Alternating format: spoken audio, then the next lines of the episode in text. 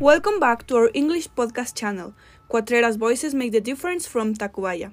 Thank you very much for tuning in for this second episode with a new podcast. Hi everyone, this is Aranda Cuellar Nominaim. My group is 613 from Prepa 4, and this is a podcast for English class. In this second episode, I am going to recite the poem Verbs. Verbs. A verb is the worst thing in the world for me to learn or write, and when the teacher calls on me, I never get it right.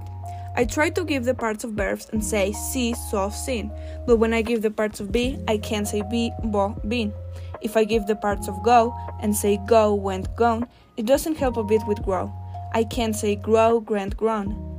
The parts of take, you're very sure, are take and took and taken. Yet bake is very wrong, as bake and book and bacon. Thank you for tuning in and listening to the second broadcast of Cuatreras Voices Make the Difference from Tacubaya. I will see you on the next episode. Don't forget it. UNAM NP Plantel 4 Tacubaya Vidal Castañeda y Nájera. Voice Music Edition by Aranda Cuellar Nominaim. Group 613. Professor Laura Pablo Hernández.